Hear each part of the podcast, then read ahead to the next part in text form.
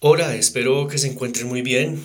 Eh, continuando con, nuestro tema de, salud mental, de psicología positiva, eh, quiero compartir otro elemento de esta fórmula famosísima, el PERMA, que es la fórmula o la ecuación para estar feliz, para tener una vida plena.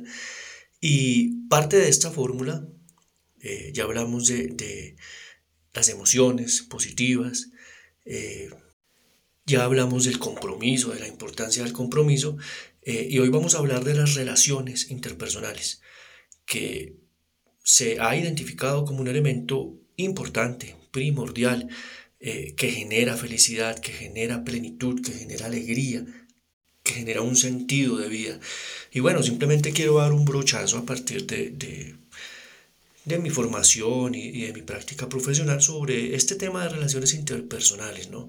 Eh, por un lado, lo primero que, quiero mencionar es que las relaciones interpersonales son una necesidad, ¿sí? sobre todo para el ser humano, que nacemos tan débiles, tan frágiles. Sin una familia sería imposible sobrevivir, sin una tribu, sin un grupo que, que te cuide, sería imposible sobrevivir frente a las inclemencias del clima, de los depredadores, etc. Bien, entonces eh, eh, esta parte de las relaciones interpersonales es una necesidad y qué bueno entenderlo, ¿no? Entender que en grupo, en familia, en tribu, como, queramos llamarlo, eh, podemos alcanzar con mayor facilidad ciertos retos, ciertos logros, ciertos objetivos y por eso es importante asociarnos, ¿no? Para, para alcanzar ciertas cosas, ciertos objetivos, ciertas metas y va a ser mucho más fácil. Segundo, eh, aspecto que quiero mencionar, esto tiene que tener un equilibrio, ¿no? Sí necesitamos, es una necesidad, pero tampoco podemos irnos al, extremo, que esto ya es algo enfermizo, eh, del apego, ¿no? El apego emocional. Sí, y, estas personalidades que son dependientes y, que son personas que sufren mucho, ¿no? Y, pueden llegar a hacerse daño o hacerle daño a otras personas por el solo hecho de pensar que, que su objeto de dependencia, la, persona o personas a las que dependen pueden, pueden irse, ¿no? Eh, entonces eh, hay que tener un equilibrio, necesitamos, pero sin depender absolutamente de otro. Tercero, eh, hablamos entonces de una responsabilidad, ¿no? Las relaciones interpersonales son importantes, pero eh, tenemos que ser responsables, sobre todo cuando ya somos adultos, cuando ya hemos superado la infancia, eh, tenemos que ser responsables. uno ve gente que quiere que, otros eh, se hagan cargo de ellos financieramente, emocionalmente, espiritualmente, en su toma de decisiones y pues esto no es nada sano. Esto puede generar muchísimos problemas existenciales, administrativos, prácticos. Eh, y, e impiden que una persona pues salga adelante, ¿no? Uno tiene que hacerse responsable de sus emociones, de, sus ingresos, de, su administración, de su salud, de, la administración de su tiempo, de sus pensamientos, no son otros. No es la empresa en la que trabajas, no es el alcalde de tu ciudad, no es el presidente, no son tus padres, no es tu pareja, es tu responsabilidad. Por lo tanto, hay que dejar de culpar. Creo que, que llegamos a un punto donde eh, así hayamos sido las víctimas, eh, nos toca hacernos responsables de, lo que nos pasó, de lo que nos tocó, de lo que... Y, hay que salir adelante. Bien, no podemos quedarnos llorando eh, un pasado que, ya pasó.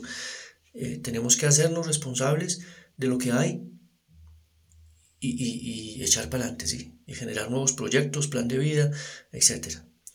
Cuarto, eh, en una relación interpersonal, no solamente de pareja, sino de amigos, es fundamental que podamos relacionarnos eh, de adulto a adulto. Bien, hay personas que se relacionan desde un rol de infante, de niño, eh, buscando quien los cuide, quien los proteja, quien los provea, quien los guíe. Y, y, esto no es algo sano, ¿no? Entre otras cosas porque puede haber gente que se aproveche de esa superioridad y poder que uno mismo le da al, asumir una actitud de, niño, de niña, eh, y no hacernos cargo. Por ejemplo, una de las eh, manipulaciones de los gobernantes, de los líderes eh, más comunes, es tratar a sus seguidores como niños. mis niñitos, mijitos, papitos, tratarlos como, como personas que no han crecido. Este es un solo ejemplo de lo, de lo que puede pasar, ¿no? Eh, hay otras personas que, que, pueden relacionarse con otros, pero buscando ser ellos el adulto, el papá, la mamá y, queriendo como adoptar niños o niñas. Vuelvo y repito, no solo en la relación de pareja, en, la amistad también. Tampoco es sano. Tampoco es sano porque eh, lo que dice eh, eh, la teoría y la práctica es que debemos ser responsables de nuestra vida. Bien, no de, no de la vida de otros, ni buscar que otros se hagan responsables de la nuestra. que claro, existe cooperación, Existen favores esporádicos, pero no es una cuestión eh, que tenga que ser así todo el tiempo. Entonces lo ideal, repito, es que sea una relación de adulto a adulto, de una persona responsable a otra persona responsable. Y, estas es el tipo de relaciones que dan eh, mayor fruto. Y bueno, eh, otra cosa que quiero compartir, la quinta cosa, es que en las relaciones es importante Aprender a dar. Sí, muchas personas quieren que recibir, recibir, recibir les cuesta mucho dar. Entonces dicen, hasta que no me amen, yo no amo. Hasta que no me, den, yo no doy. Hasta que no me demuestren que son amigos hasta la muerte, entonces yo no ofrezco mi amistad. Y, pues esto, fuera de ser algo un poco egoísta, eh, puede ser algo ingenuo, ¿no? Que te puedes quedar esperando toda la vida eh, eh, que la gente te dé y algo que no va a pasar, ¿no? algo, aquí como un paréntesis, es que lo que nos hace felices es precisamente dar ese amor, ejercer ese amor, dar, ejercer la bondad, ¿sí? Hacer uso de eso que tenemos. No es tanto recibir. Por eso cuando hacemos obras de caridad, cuando ayudamos, nos sentimos tan bien.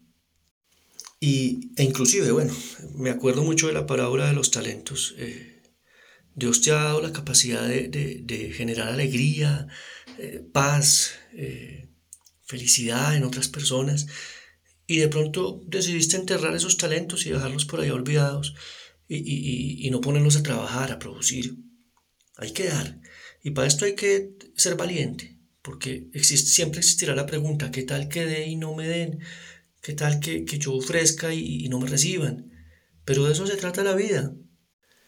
Y, eso inclusive forma parte de madurar, ¿no? Entender que muchas veces no nos van a recibir, así sea algo bueno, así sea con buena intención, pero eso no es el fin del mundo. Eso no tiene por qué cambiar nuestra esencia. Hay que seguir dando, hay que seguir sembrando y dejar el miedo a un lado.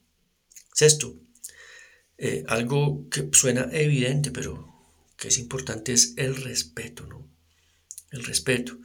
Lógicamente, exigir que nos respeten nuestra manera de, pensar, de sentir, de actuar, de, ser nosotros mismos eh, en la existencia, cómo nos vestimos, la música que escuchamos, etc. Pero también, obviamente, respetar eso en los demás. ¿sí? Respetar eh, las filosofías de vida, las espiritualidades, la forma de, ser, eh, la identidad sexual, etc aprender a respetar. Sin ese respeto es muy difícil eh, poder tener relaciones interpersonales sanas, ¿no? Y dentro de ese respeto creo que es, importante eh, como hacer ese reconocimiento, ¿no? En los demás. Mira, reconozco que te has esforzado mucho por hacer esto, o reconozco que esto te quedó muy bien, o reconozco, como también es muy agradable, que nos hagan reconocimiento a nosotros, ¿no? Muchas veces si no existe ese feedback, pues una relación se vuelve muy monótona y, como que pierde mucho de ese sabor que debe tener una, relación. Eh, y aquí pasamos al 7, que va pegado a lo que acabo de mencionar, y es la reciprocidad. En una relación de amistad, de negocios, de pareja, cualquier tipo de relación, tiene que haber una reciprocidad. ¿sí? Eh, yo doy sin miedo, con valor, eh, porque es mi esencia, porque siembro, etcétera pero si ya van muchas veces que yo doy, muchas veces que entrego y, no recibo, pues, hey, como que tengo que evaluar esa relación, ¿sí? Como, como que es hora de, de, evaluar si esa relación me conviene, si hay que seguir invirtiéndole fuerza, energía, dinero, afecto a, esa relación, o si mejor eh, me alejo, simplemente tomo distancia, eh, porque no hay una reciprocidad. Y esto aplica, vuelvo y repito, no solo a relaciones de pareja, aplica a amistad, a negocios. Tú no puedes estar en un negocio y, dando, dando, dando y la otra parte, pues, ese negocio no funciona. Sí, es mejor romper ese, ese vínculo eh, comercial. Y, bueno, octavo, aquí quiero hablar de algo muy interesante y es, y es el poder que todos tenemos de influenciar a otros. Yo creo que, que es algo que ya se ha estudiado, se ha documentado, eh, se, se, se, hace en la práctica, por eso los influencers eh, ganan tanto dinero, porque se ha descubierto que una persona puede influir a mucha otra gente y, que esto es algo algorítmico, ¿no? Eh, alguien te puede influenciar a ti con un tema político y, tú dices, uy, que, que, esto me interesa, tal, me gusta, y, sin quererlo tú influencias a otro y a otro y ese otro a otro, o sea, se vuelve algo algorítmico. Eh, lo bonito de esto es entender que tú tienes el poder de influenciar positivamente a mucha gente. Sí, entre otras cosas, por eso es que yo decidí hacer este tipo de materiales, porque tengo eh, la esperanza, el sueño, eh, que, que, puede parecer ingenuo, de que esto logre mejorar en alguna medida la sociedad en la que vivimos, el país en el que vivimos y, ¿por qué no?, el mundo en el que vivimos, porque tenemos un poder de influenciar. Y, no solamente en temas de, de, de, deporte, de moda, de música, que, que no tiene nada de malo, pero también en temas un poco más trascendentales como, como la espiritualidad, la salud mental. Eh, el, manejo de, la vida misma eh, es, algo maravilloso y tú puedes hacerlo. Bien, y, aquí pues algo lógico, evidente, es que tienes que tener cuidado eh, de quién te influencia a ti. ¿Cuál, ¿Cuál es la gente que te rodea? cuáles son tus amigos, las personas con las que sales, la, la gente con la que trabajas. Eh, hablando de influencers, los influencers a, los que sigues, las páginas que sigues, los canales que sigues hay que tener cuidado con esto, ¿no?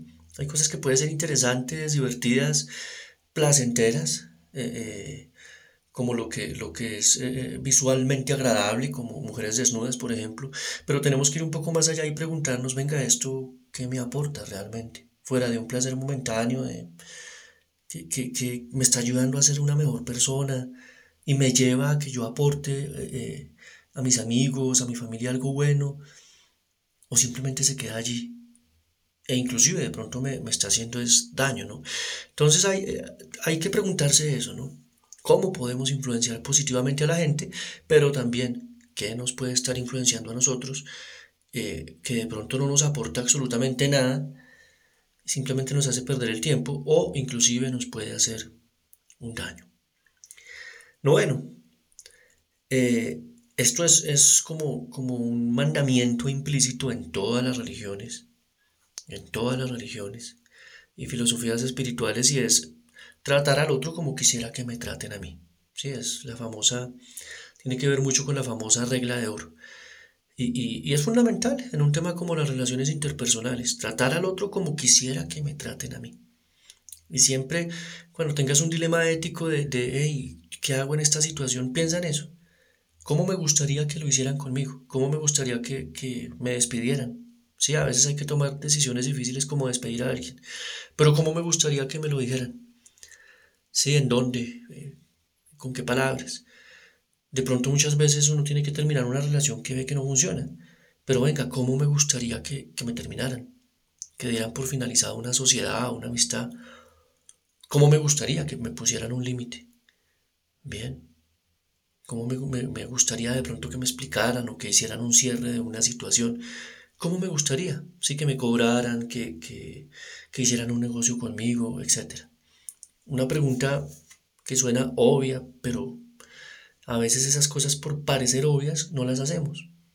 ¿Cómo te gustaría que te trataran en el, en el, tráfico urbano, cuando conduces, en el transporte urbano, en el ascensor del edificio? ¿Cómo te gustaría que, que te trataran a ti? Bien, y muy pegado a esto, eh, la décima, cosa que quiero mencionar, eh, también va muy pegado a la regla de oro general y, compartida en muchas religiones y filosofías espirituales, es evitar hacer daño. ¿sí? Si no vas a hacer bien, por lo menos evita hacer daño. Evita hacer daño. Eh, eh, y si en alguna situación sin querer haces daño, pues bueno, trata de minimizar ese daño, que sea el menor posible. Evitar hacer daño. Bien, lo ideal es hacer el bien, pero por lo menos no hagamos mal.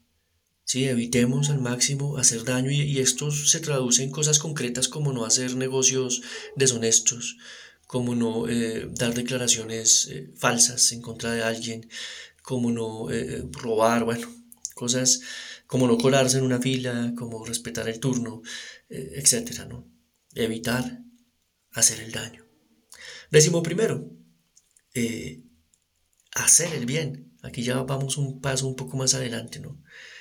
Ya si haces todo lo demás, puedes dar un paso más adelante y decir, listo, no me conformo solo con evitar hacer el mal, sino que voy a hacer el bien. Y puedo asociarme con gente para hacer el bien, puedo eh, convencer a mi familia para que hagamos alguna obra altruista o a la gente de la, de la empresa en la que trabajo para hacer alguna obra altruista y hacer el bien. Hacer el bien. Decimos segundo, toda relación interpersonal requiere que, exista eh, una percepción de justicia. ¿sí? Si tú estás en una relación donde sientes que las cosas no son justas, probablemente no te vas a sentir eh, en comodidad y vas a querer alejarte o vas a empezar a, reaccionar de manera agresiva. Entonces hay que hacer lo posible por, porque haya justicia, ¿no? Si está en tus manos, hacerlo lo más justo que se pueda eh, si, no si, no está en tus manos, por lo menos expresarlo, ¿sí? Mira, esto no me parece justo, me parece que esto no es lo correcto, que debería ser de esta otra manera. Decimotercero. Muy bonita esta decimotercera. Eh, tratar de buscar la verdad, ¿no? Aquí ya me puse un poco epistemológico, filosófico, pero, pero tratar de buscar la verdad. Muchas veces eh, nos enfrascamos en conversaciones, en diálogos eh, donde simplemente queremos tener la razón y, quedarnos con, con la nuestra, ¿no? O quedarte con la tuya. Pero creo que en una sana amistad, en una sana relación, en, una sana sociedad, lo importante es tratar de avanzar hacia, hacia una verdad, ¿no? En un diálogo con argumentos, en, un diálogo con evidencias, en un diálogo profundo. Eh, eh, y esto lo aprendí en mi juventud, eh, en mis años de estudiante universitario, eh, en el que era muy aficionado a la filosofía y tenía un grupo de amigos con el que conversábamos mucho eh, con ese objetivo, ¿no? No con el objetivo de, tener la razón y decir, uy, en esta conversación y tú no sabes y yo sí, sino con el objetivo de avanzar y de, conocer y de profundizar y de, conocer más autores, etcétera, ¿no? y ojalá todas nuestras relaciones fueran así porque en el mundo, eh, lastimosamente, eh, en lo mediático, en, las discusiones eh, políticas, se ve mucho cómo acabar al otro, cómo difamar al otro y cómo tener yo la razón y ganar la discusión así sea con mentiras, así sea con falacias, así sea con, con injurias. Y pues por ahí no debe ir la cosa. Décimo 14. Relaciones interpersonales. Suena también muy evidente, como que obvio, pero en la práctica no lo hacemos. Y es aprender a escuchar. Sí, a veces uno escucha unas conversaciones o sostiene unas conversaciones donde, donde prácticamente se, está rapando la palabra, se está peleando por la palabra y alguien toma la palabra y habla como un loro, como un desquiciado, como un verborreico y no para. Y, y, esto no funciona, ¿no? Creo que alguna vez les contaba la anécdota de un, de un colega psicólogo que, no dejaba que el paciente ni hablara. No, usted lo que tiene es esto y tiene que hacer es esto y, hey, las cosas no son así. Hay que aprender a escuchar. Bien, y esto requiere humildad, esto eh, requiere eh, dominio propio, porque uno, muchas veces quiere hablar, y, pero hey, dominio propio, esto eh, requiere como, como tener una lógica en el pensamiento. Muchas veces no decir nada puede ser decir mucho, ¿no? Eh, hay que aprender a escuchar. Y, lógicamente, pues en, una, en un diálogo se espera que en algún momento, pues tú tengas la oportunidad de hablar, ¿no? volvemos a, un tema anterior que es la reciprocidad. Si no existe eso, pues bueno, tal vez no es un interlocutor válido, tal vez no, no es una persona con la que se pueda conversar y tal vez lo mejor es tomar distancia y no enfrascarse pues eh, con personas que, gustan de hacer monólogos y, no dejar hablar. No, no, tiene mucho sentido una relación de estas. Bueno, eh, decimoquinto, ya estamos terminando, no se preocupen. El decimoquinto, en relaciones interpersonales, va muy pegado al anterior, aprender a escuchar, aprender a hablar, eh, es aprender a confrontar, ¿sí? aprender a preguntar, a cuestionar, de una manera muy decente, eh, sin agresiones, sin, sin, acosos, sin intromisiones, eh, sin injurias, pero sí confrontar, cuestionar, uno de los graves problemas de las relaciones interpersonales es que nos montamos unas películas eh, tenaces de acción, de pornografía, de unas películas horribles y, sería más fácil preguntarle a la persona, oye, yo pienso que, puede estar pasando esto o, me parece que estás pensando esto o que sientes esto. Y la otra, la mejor persona que nos puede confirmar o desmentir es, la persona en cuestión, ¿no? Nos puede decir no, nada que ver, o nos puede decir sí, tienes toda la razón, me siento así o estoy haciendo esto, y... pero es la mejor manera de salir de la duda. Bien, no empezar a, a, adivinar o a suponer o a creer que leemos la mente de la otra persona. Eh, es un grave error, ¿no? Hay que confrontar, hay que cuestionar de una manera respetuosa, repito, pero es la mejor manera, ¿sí? Con preguntar. Eh, decimos esto, esta ya es la última. Eh, Creo que algo importante para tener amigos, para tener pareja, para hacer sociedades de negocios, es tener metas en común. Bien, si tú quieres hacer amigos, tal vez lo más importante es buscar cuál es la meta en común que tienes con esas personas. Y ese puede ser el clic, lo que una, lo que, lo que genere un vínculo. Si tú quieres conocer una persona para una relación afectiva, tal vez lo mejor eh, es buscar cuál, qué es lo que tienen en común esa meta en común que puede hacer, vuelvo y repito, ese clic que los puede unir. Y en los negocios lo mismo. Pero aquí hay una pregunta importante.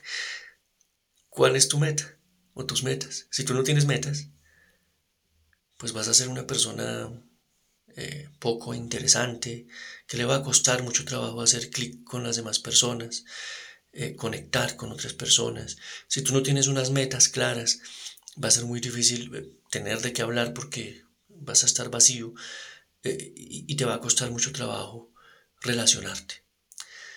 Ojalá puedas escuchar este audio, este video varias veces, porque creo que contiene varias cosas que te pueden ayudar.